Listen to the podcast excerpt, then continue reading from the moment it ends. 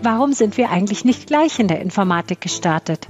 Das fragten sich Lena und Laura John. Wie die beiden Schwestern dann doch in der IT gelandet sind, warum sie die Initiative IT Girls gegründet haben und was Unternehmen für mehr Frauen in Tech-Berufen tun können, das erzählen sie uns jetzt. Herzlich willkommen bei Tech Talk Voice of Digital. So heißt der Podcast von Computerwoche, CIO Magazin und CSO Online Heute geht es um, wie bekommen wir mehr Frauen in die IT? Zu Gast bei mir sind heute die IT-Girls. Die IT-Girls, das sind die Schwestern Lena und Laura John. Sie setzen sich dafür ein, dass sich mehr Frauen an eine Karriere im Tech-Bereich herantrauen, aber auch dafür, dass Unternehmen und Politik die Rahmenbedingungen schaffen. Mein Name ist Karen Funk, ich bin Redakteurin beim CIO Magazin. Ja, liebe Lena, schön, dass du heute da bist. Ja, vielen Dank für die Einladung. Und liebe Laura, du bist die jüngere Schwester. Ähm, ich freue mich auch, dass du heute mit dabei bist. Wir freuen uns auch sehr. Ja, liebe Lena, ähm, fangen wir vielleicht mal ganz persönlich an, bevor wir gleich erklären, was ihr mit eurer tollen, tollen Initiative IT Girls macht. Ähm, du machst ja gerade deinen Master in Hamburg in IT Management und Consulting. Worüber geht denn deine Masterarbeit? Genau, ich fange jetzt gerade an mit der Masterarbeit, bin also gerade noch in der Vorbereitungsphase und ähm, ich glaube, über Generative AI brauchen wir alle nicht mehr groß viel erzählen. Das ist in aller Munde. Und ähm, genau, die Uni Hamburg führt gerade ein Ticket oder ein äh, uniweites Ticketsystem ein für Service Management Anfragen. Und da geht es vor allem darum, wie man da Generative AI nutzen kann. Ich arbeite also eng mit dem CDO der Uni Hamburg zusammen und werde da dann meine Forschungsfrage noch genauer definieren müssen. Ja, absolut spannendes und aktuelles Thema. Das heißt, die Uni hat dann auch was davon, oder? Genau, das ist auch äh, Sinn dahinter. Ähm, also es war die Möglichkeit natürlich auch mit einem Unternehmen zu schreiben, aber ich fand es irgendwie auch nochmal spannend, irgendwie an der Universität was zu machen, zu erarbeiten und zu forschen. Ja, klasse. Jetzt ähm, machst du deine Masterarbeit in einem Studiengang, der vielleicht für die von uns, die älter sind, noch so eher in Richtung Wirtschaftsinformatik äh, vielleicht äh, bekannt ist. Hm, wie kamst du denn überhaupt dazu, ähm, in dem Bereich äh, vertiefend zu studieren? Wolltest du immer schon in die Informatik? Nee, überhaupt nicht. Also in der Schulzeit war Informatik für mich gar kein Begriff, also gar keine Berührungspunkte. Ich glaube, man kennt das so, der Computerunterricht, den man früher hatte, war dann irgendwie Word, PowerPoint, Excel. Ähm, und ich habe mich dann nach der Schule tatsächlich erstmal entschieden, BWL zu studieren, habe das als duales Studium gemacht und hatte dann das Glück, das als oder in einem E-Commerce-Unternehmen zu machen und hatte da dann mal Berührungspunkte mit Entwickler, ähm, mit ja, IT, mit Softwareentwicklung und habe da überhaupt verstanden, was Informatik überhaupt alles sein kann. Und dachte, wenn ich einen Master mache, dann nicht in BWL, sondern dann irgendwie mit IT-Bezug. Und das ist aber gar nicht so einfach in Deutschland, weil man muss halt, ähm, wenn man den Fachbereich wechselt oder wenn man Master machen möchte, immer irgendwelche Credits schon mitbringen. Das heißt, ich durfte dann zwischendurch auch nochmal zwei Semester Informatik studieren und habe da alle fehlenden Credits im Informatikbereich gesammelt und habe nochmal alle Grundlagen wie Grundlagen von Datenbanken, Softwareentwicklung 1 und 2 und äh, diese ganzen Fächer dann nochmal belegt und die Credits gesammelt, genau. Du hast ja eigentlich begonnen mit einem Bachelor ähm, in einem anderen Bereich. Ja, Wo hast genau. du denn da gestartet? Genau, also ich habe ähm, ich habe halt Business Administration studiert, also BWL ähm, und genau habe konnte da halt alles Mögliche auch ausprobieren. Das ist ja das Schöne am BWL-Studium, auch dass man ja auch sehr breit aufgestellt ist, wie man so heutzutage mit einem Informatikstudium ja eigentlich auch sehr breit aufgestellt ist. Ähm, und ich bin tatsächlich damals gefragt worden, bevor ich angefangen habe, ob ich nicht lieber Wirtschaftsinformatik als duales Studium machen äh, möchte. Und ich habe es mir damals aber einfach nicht zugetraut, weil ich wusste nicht, was Informatik ist. Ich hatte keinerlei Bezugspunkte. Ich hatte niemanden im Freundes- oder Familienkreis, der irgendwie das schon mal gemacht hat. Und daher ist es dann doch erstmal die klassische BWL geworden. Das ist natürlich ein hochspannendes Thema. Du wusstest nicht, was Informatik ist. Das heißt, es war auch in der Schule noch gar nicht für dich ähm, ersichtlich, was die Welt dir bieten könnte in dem äh, Berufsfeld oder in diesem Studienfach. war denn vielleicht auch so ein Thema Mathe äh, für dich ähm, ja ein Punkt, ähm, dass du dich nicht getraut hast? Ich meine, das ist das, was ich immer höre. Ja, ach, ich bin in Mathe nicht so gut, also kann ich doch nicht ähm, Informatik machen. Ja, also Informatik war wirklich bei uns überhaupt gar kein Begriff. Und ich habe aber eigentlich immer, also ich war immer naturwissenschaftlich begabt, würde ich sagen. Also ich hatte immer Spaß an Bio, Physik, Chemie, Mathe ähm, und wollte auch immer Mathe studieren. Ähm, aber da kam immer wieder die Frage, ja, was willst du denn mit einem Mathestudium? Da kannst du ja nur in der Versicherung arbeiten. Äh, das ist doch total langweilig und ja noch viel schwieriger als in der Schule. Ähm, und deswegen habe ich damals als 17-jähriges Mädchen gesagt, oh Gott, auf gar keinen Fall. Ähm, und habe mich dann halt erstmal für den anderen Weg entschieden und erstmal was Betriebswirtschaftliches zu machen, weil ich damit einfach mehr anfangen konnte. Hm, hm. Ja, hochspannend. Ähm, jetzt haben wir bei deiner jüngeren Schwester, der Laura, ja den Fall, dass du, Laura, inzwischen ja schon im Job bist. Du hast auch studiert, du hast einen Bachelor gemacht und bist jetzt ähm, bei einem KI-Unternehmen in München und bist auch in der IT gelandet. Ähm, hat denn deine Schwester daran einen Anteil gehabt? Definitiv. Ähm, da ich die Jüngere bin, hatte ich natürlich den Vorteil, meine eigene Schwester als Vorbild zu haben und auch jemanden in meinem Leben zu haben, der mir einfach mal so einen kleinen Schubs gibt. Schau es dir doch wenigstens mal an, weil auch ich hatte in der Schulzeit keine Berührungspunkte damit. Aber als bei mir diese Studien- und Berufsentscheidung aufkam, hatte Lena eben halt schon das erste Interesse entwickelt. Und so hatte ich dann das Glück, den Schritt etwas früher zu machen. Mhm. Was hast du studiert? Ich habe Management Society and Technology studiert im Bachelor. Das ist ein Studiengang, der sich vor allem damit auseinandersetzt, wie Technologien und gerade neue Technologien eigentlich unsere Gesellschaft verändern. Das kommt bei mir daher, dass ich schon früher ein sehr, sehr starkes politisches Interesse hatte und das dann eben halt diese beiden Komponenten miteinander vereint.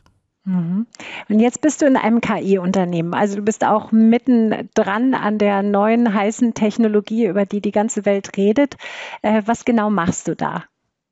Ich bin Programmmanagerin in einem KI-Unternehmen. Das heißt, ich bin genau an der Schnittstelle zum Kunden. Dazu gehört vor allem die Anforderungen, aber auch erstmal die Probleme des Kunden zu verstehen und dann basierend darauf mit unseren Software- und den AI-Researchern äh, die Lösungen zu entwickeln. Und was auch viel dazu gehört, weil es eben also eine neue Technologie ist, auch erstmal dem Kunden zu helfen, zu verstehen, welche Lösungen gibt es überhaupt, wie können wir diese Probleme lösen und das eben halt da die Übersetzungsfunktion zu machen, ist meine Aufgabe. Mhm. Merkt man schon, dass äh, IT nicht nur mit Technik zu tun hat, sondern ganz viel mit Menschen, ähm, mit Kunden, mit Kollegen, mit verschiedenen Leuten im Team. Ähm, AI Researcher, ich wiederhole es hier nochmal, ähm, Artificial Intelligence, für die, die da nicht so geläufig sind mit den Vokabeln, also die ähm, Forscher im Bereich der künstlichen Intelligenz, das ist damit gemeint. Genau, nun habt ihr also euren Weg doch in die IT und in die Informatik gefunden, ähm, auch wenn vorher die Zeichen dafür nicht so ähm, ja, auf grün standen. Ähm, ihr habt ähm, zudem eine Initiative gegründet. Ähm, dafür seid ihr auch ziemlich bekannt. Ihr seid sehr aktiv in den sozialen Medien, auf TikTok, Instagram und äh, auch in den Business-Netzwerken LinkedIn, auch wenn das nicht eure primäre Zielgruppe ist. Die Initiative heißt IT Girls. Äh, man könnte natürlich auch sagen It Girls. Äh, für mich sind IT Girls It Girls, also passt wunderbar die Analogie. Dabei wolltet ihr euch oder du zumindest, Lena, dich anfangs gar nicht engagieren unbedingt für Diversity-Themen, hast du mir in einem Vorgespräch gesagt. Du hast gedacht, ach na ja, das entwickelt sich dann schon irgendwie von selbst. Was hat sich denn geändert, dass ihr beschlossen habt, doch zu gründen oder doch eine Initiative zu starten?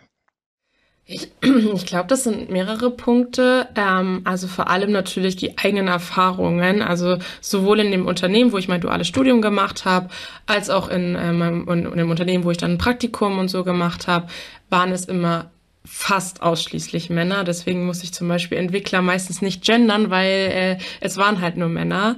Und häufig war ich auch die erste Frau im Team. Und das ist halt schon sehr auffällig, weil wenn man halt in anderen Bereichen, gerade im BWL-Bereich oder in meinem Studiengang auch damals im Bachelor, war es halt 50-50. Und das ist halt im Informatikbereich überhaupt nicht so. Da sind wir noch sehr weit davon entfernt.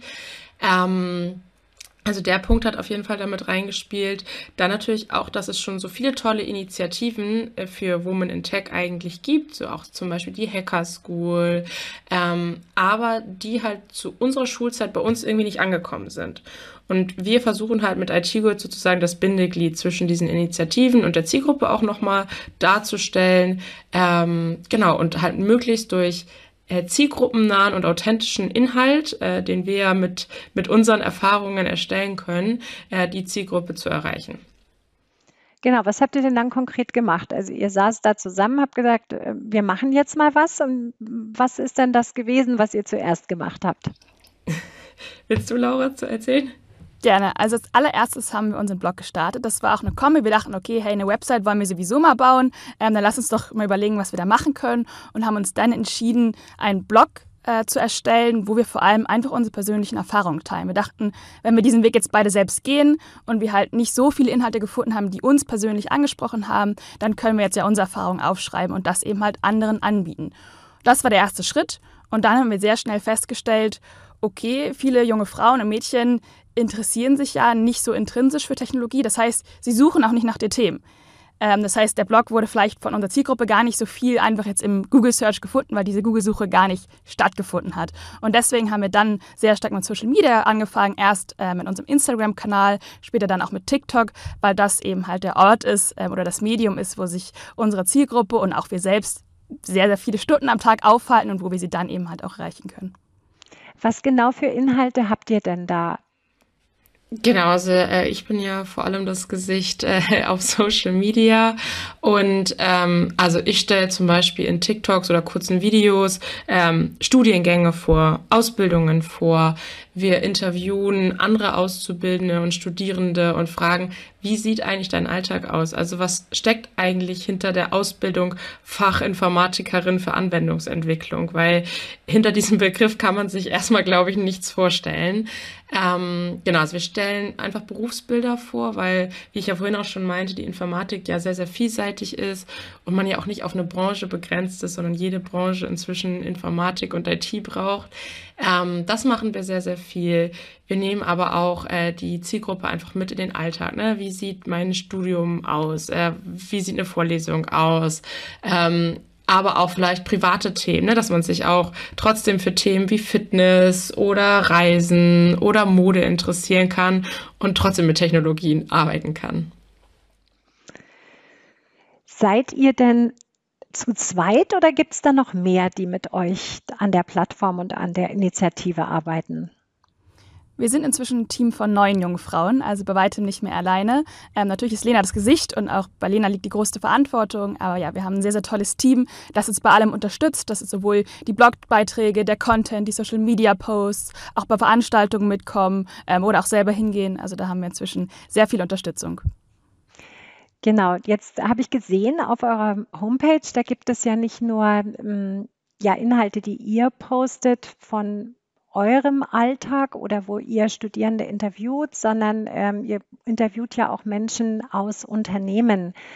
Wie funktioniert das denn? Sind, kommen die Unternehmen da auf euch zu oder sucht ihr spannende Profile, wo ihr sagt, hey, da arbeitet eine coole Frau, die will ich jetzt mal in, interviewen und bei uns vorstellen? Wie funktioniert das?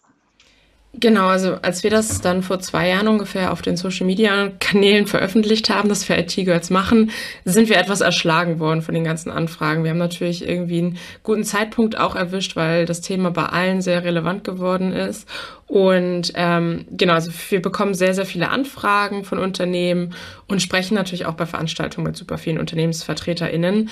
Und ähm, genau, auch da versuchen wir einen Mehrwert für unsere Zielgruppe zu schaffen. Also äh, wenn wir jetzt das zehnte Interview von einer Softwareentwicklerin machen würden, würde es wahrscheinlich auch keinen Mehrwert mehr bieten. Also wir versuchen auch da die Vielfältigkeit an Berufen, aber auch an Unternehmen, Branchen, also sowohl vom Start-up zum Mittelständler über Großkonzern, Beratung, ähm, einfach möglichst ja viel abzudecken, damit jeder bei uns was findet, was einen interessiert und wofür man sich begeistern kann. Ähm, genau, also da arbeiten wir mit Unternehmen halt zusammen und stellen diese Berufsbilder vor allem vor. Wenn ich also jetzt ein mittelständisches Unternehmen bin und ich würde gerne Frauen in meinem Unternehmen zeigen, was die da Tolles machen, ähm, was tue ich dann? Komme ich, schreibe ich euch an oder wo erreiche ich euch? Und was passiert danach? Genau. Äh, in der Regel kontaktieren dann die Unternehmen uns ähm, einfach über unsere Mailadressen oder über LinkedIn und dann vereinbaren wir einen ersten Termin, um uns kennenzulernen, ähm, weil uns, uns einfach natürlich auch wichtig ist, wer ist das Unternehmen. Also natürlich haben viele Unternehmen Interesse daran, mit uns zusammenzuarbeiten, ähm, weil, wie Lena schon gesagt hat, dass das Problem, dass es einfach zu wenig Frauen in den Teams gibt, ja überall herrscht. Ähm, und wir schauen uns dann einfach an, okay, passt das Unternehmen zu uns? Ist das Unternehmen auch ein ähm, Unternehmen, eine Firma, wo wir das Gefühl haben, die stehen hinter dem Thema, die wollen da wirklich was erreichen und haben auch ein intrinsisches Interesse daran, mit uns an unserer Vision zu arbeiten. Mhm. Die Vision, die ist äh, ganz toll bei euch auf der Homepage. Da gibt es ganz viele tolle äh, Sätze. Vor allen Dingen ein Satz, äh, der mich ganz begeistert ist. Ähm, wir wollen in einer Welt leben, in der Digitalisierung mit und für Frauen gestaltet wird. Also ich glaube, ähm, das trifft es ganz gut. Ähm, mit anderen Worten, das müssen die Unternehmen natürlich auch mitbringen. Ansonsten seid ihr natürlich eine nicht gewinnorientierte Initiative. Ihr nehmt, glaube ich, einen Unkostenbeitrag für die Produktionskosten, aber es ist jetzt nicht ähm, ein Unternehmen, was auf Gewinn ausgerichtet ist bei euch, wo ihr jetzt äh, großen Umsatz erwirtschaften wollt mit diesen Filmen. Das nur am Rande für diejenigen, die zuhören und die Interesse haben. Ja, wenn ihr mit den Unternehmen zusammenarbeitet, ich weiß, ihr tretet auch bei Veranstaltungen auf und ähm, haltet Keynotes oder seid in ähm, Diskussionen, Panel-Diskussionen mit dabei. Ihr werdet aber auch zur Beratung angefragt, oder? Ihr geht auch in Unternehmen und beratet. Ja, genau. Also wir sind jetzt ja keine Diversity-Experten in allen Bereichen. Ne? Also wir, wir konzentrieren uns ja auf Gender Diversity-Themen äh, und wir sind natürlich einfach Teil der eigenen Zielgruppe. Also ähm, wir greifen da auf unsere eigenen Erfahrungen zurück, aus Erfahrungen aus unserem Team ähm, und auch aus Erfahrungen, die wir von Frauen auf Veranstaltungen hören und geben halt diese ähm, Erfahrungsberichte und diese Blickwinkel an Unternehmen weiter. Und das kann halt anfangen von, wir schauen uns mal eine Karriereseite und Stellenanzeigen an. Ähm, ich glaube, das ist noch so das Klassische, über wir nehmen an internen Veranstaltungen teil und geben einfach mal Impulsvorträge oder wir kriegen häufig auch Anfragen, ob wir zum Beispiel ähm, Workshops oder man einen Vortrag dazu halten können, wie Frauen sichtbarer werden in Unternehmen und auch nach außen hin. Ähm, also zum Personal Branding, Corporate Influencer. Das ist auch sehr, sehr breit, wie man sieht. Und ähm, uns geht es vor allem darum, ja auch immer mit den Unternehmen zu arbeiten und halt auch wieder gemeinsame neue Formate zu erarbeiten. Wie erreichen wir eigentlich Frauen und wie können wir für dieses Thema begeistern? Mhm. Jetzt hast du gerade was ganz Spannendes gesagt. Du guckst über oder ihr guckt auch über die Stellenanzeigen drüber. Was kann man denn da alles falsch machen oder was kann man besser machen? Habt ihr ein Beispiel? Ja, ich glaube, wir kennen ja alle diese Stellenanzeigen von der eierlegenden Wollmilchsau.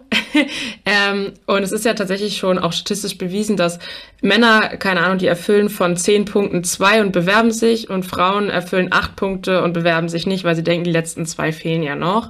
Ähm, da versuchen wir einfach drauf zu achten, auch so Einsteigmöglichkeiten zu schaffen. Also gerade viele Frauen betrifft dieses Thema Quereinstieg, weil sie sich halt noch nicht mit IT, seitdem sie zwölf sind, beschäftigen oder erst im Studium oder im ersten Beruf gemerkt haben, ach, IT könnte ja auch cool für mich sein. Also dass wir gucken, gibt es da Einstiegsmöglichkeiten und ist dieses Thema Quereinstieg präsent und ähm, ja, also da, da achten wir zum Beispiel drauf. Und wie auch diese Stellenanzeigen formuliert sind. Ich glaube, das ist schwierig, jetzt ein konkretes Beispiel zu sagen. Aber ich gucke halt immer, fühle ich mich davon angesprochen? Oder ist diese Stellenanzeige so abschreckend für mich, dass ich äh, sage, ah nee, da würde ich mich jetzt nicht bewerben. Und es geht natürlich auch um den Gesamtauftritt der Unternehmen. Ich glaube, das wird auch häufig unterschätzt. Also wenn ich mich als Bewerberin für ein Unternehmen interessiere, dann fange ich ja an zu suchen. Das heißt, es geht um die Website wie sind da die äh, Geschlechterverteilung? Es geht auch um Events.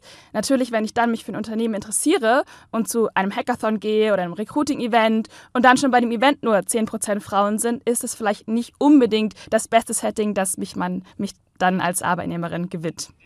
Ja, vielleicht da auch nochmal ein ganz persönlicher Erfahrungsbericht. Also ich schaue mir auch immer inzwischen die Vorstands-, Geschäftsführungsteams oder auch Führungsteams allgemein an, die ja meistens auf der Website irgendwo dargestellt werden. Und wenn das nur Männer sind, überlege ich mich, ob ich mich überhaupt bewerbe. Und wenn, spreche ich das ganz klar im Bewerbungsgespräch an, weil für mich ist das ein absolut kritischer Punkt. Wow, was sind denn da die Reaktionen? ja, also ich meine, meist ist es ihnen ja schon irgendwie bewusst, dass sie manchmal nur mit Männern am Tisch sitzen. Ähm, und das ist sehr unterschiedlich. Also häufig ist da das Verständnis da und ja, wir versuchen daran zu arbeiten. Dann ist es aber, wenn man mal nachfragt, wie daran gearbeitet wird, dann kommen einige dann doch ins Schwimmen. Ähm, und da spielen natürlich auch ganz häufig immer noch Themen eine Rolle wie Kind und Karriere, weil es gibt zum Beispiel auch Statistiken, dass irgendwie 90 Prozent der Frauen die Informatik wieder verlassen und vor allem dann, wenn es ums äh, Kinderkriegen geht und den Wiedereinstieg und ähm, ja, genau. Also das sind so die Erfahrungen, die wir gesammelt haben. Und ich weiß, im Vorgespräch hast du mir von der Situation auch erzählt. Da wart ihr, glaube ich, auch zur Beratung bei einem Unternehmen. Ähm, da saßen euch Männer gegenüber oder zumindest im Gespräch mit einem Mann, der dann wohl meinte, ach, wir haben mit Diversity überhaupt kein Problem. Ja, es war vor allem eher auf einer Veranstaltung, ähm, dass halt wirklich, also der Frauenanteil auch wirklich unterirdisch war. Und dann sozusagen die Frage oder die Nachfrage kam, warum wir denn da wären, weil wir haben ja mit Diversity ja gar kein Problem. Ja, was sagt man denn dazu?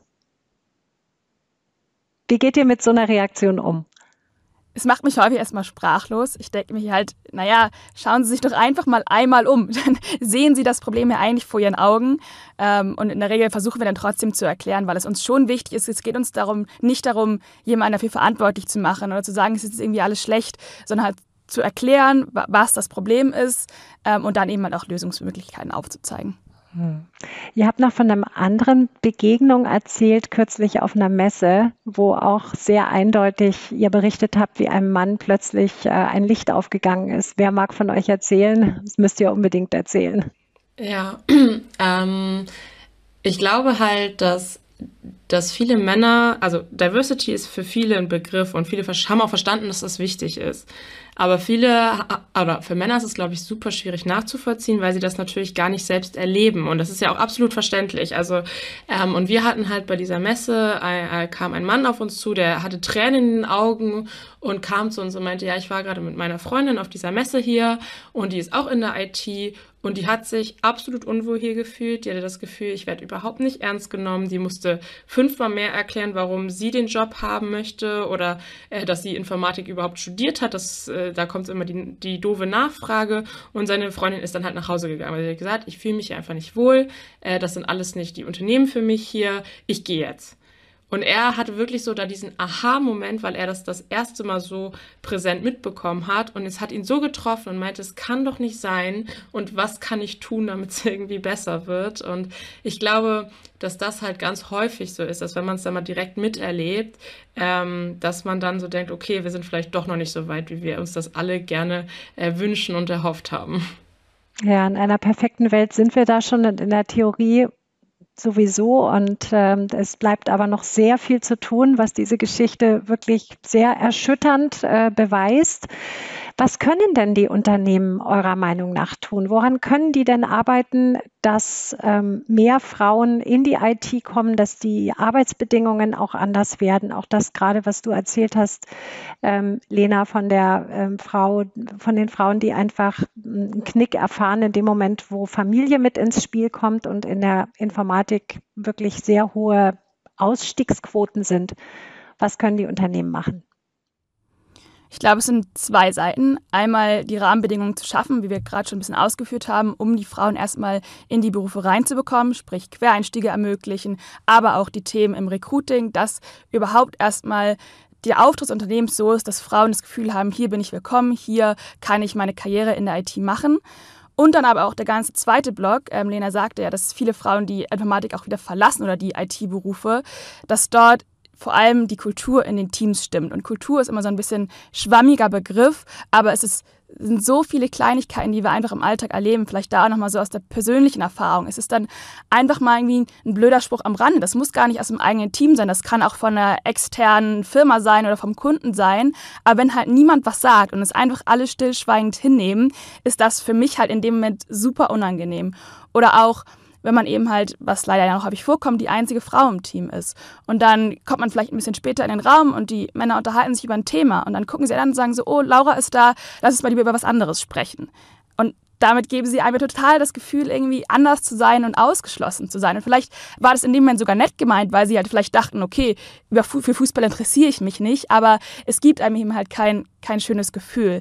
Das heißt, diese Dinge vor allem von oben auch vorzuleben, in diesem Podcast hören ja auch sehr viele Führungskräfte, CIOs zu, das muss eben halt natürlich im Kleinen gelebt werden, aber auch von oben vorgelebt werden und da einfach so eine Zero-Tolerance-Policy auch zu haben, wenn sowas passiert, seien es so Kleinigkeiten oder seien es eben auch schlimmere Sachen Richtung sexuelle Belästigung, dass da einfach überhaupt keine Akzeptanz wie im Unternehmen ist und dass von ganz oben da das äh, richtig vorgelebt wird.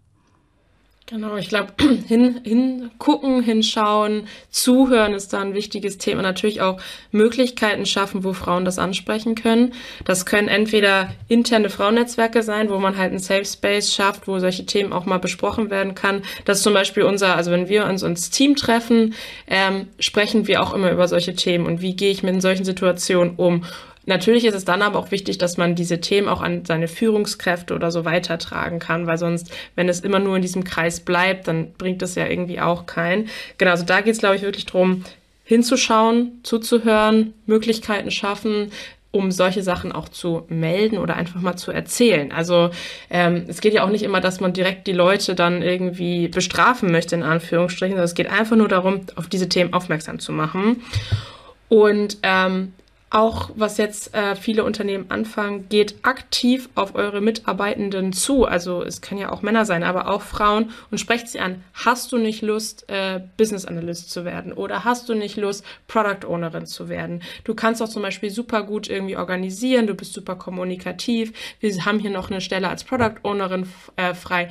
Könntest du dir das vorstellen? Also wirklich Stellen, die im IT-Bereich sind, vielleicht auch so Schnittstellenberufe, wie Laura sie jetzt auch machen, äh, intern ausschreiben, aktiv anbieten, weil ich glaube, dann würde es viele Frauen geben, die sich sagen würden, ja, ich mache das jetzt mal, cool, dass du mich angesprochen hast, ich überlege das schon länger, ähm, wusste aber einfach nicht, wo ich anfangen sollte.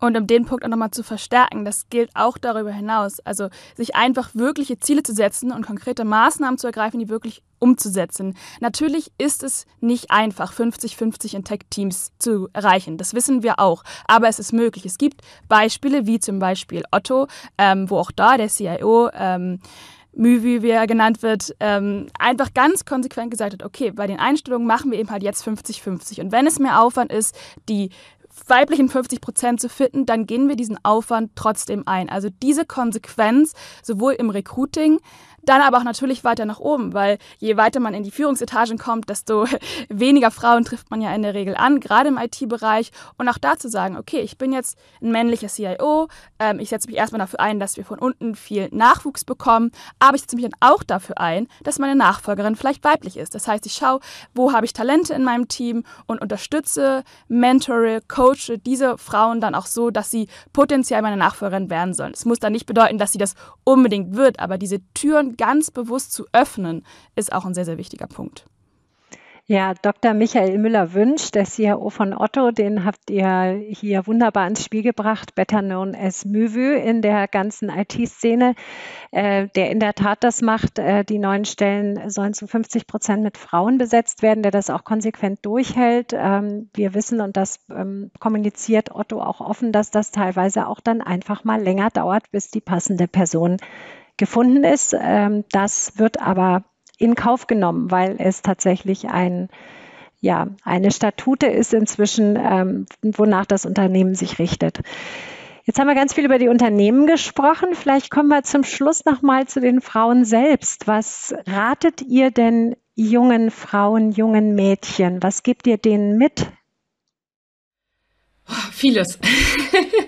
ähm, also was ich zum Beispiel mache, wenn ich an Schulen zum Beispiel bin oder äh, Veranstaltungen mit Schülerinnen habe, frage ich die häufig nach ihren Lieblingsfächern. Und jetzt als Beispiel, wenn es ähm, Kunst jetzt als Beispiel ist, äh, das Lieblingsfach, dann spreche ich mit denen darüber, wie sie das mit Technologien oder auch mit Berufsbildern verbinden können. Also zum Beispiel jetzt bei Kunst wäre es zum Beispiel UX-Design. Und dann habe ich, also mit UX-Design kann ja eine Schülerin auch nichts anfangen, aber ich gehe dann mit ihr dahin und erkläre ihr, was man da macht und worum es da geht und ähm, warum ihr das halt liegen könnte.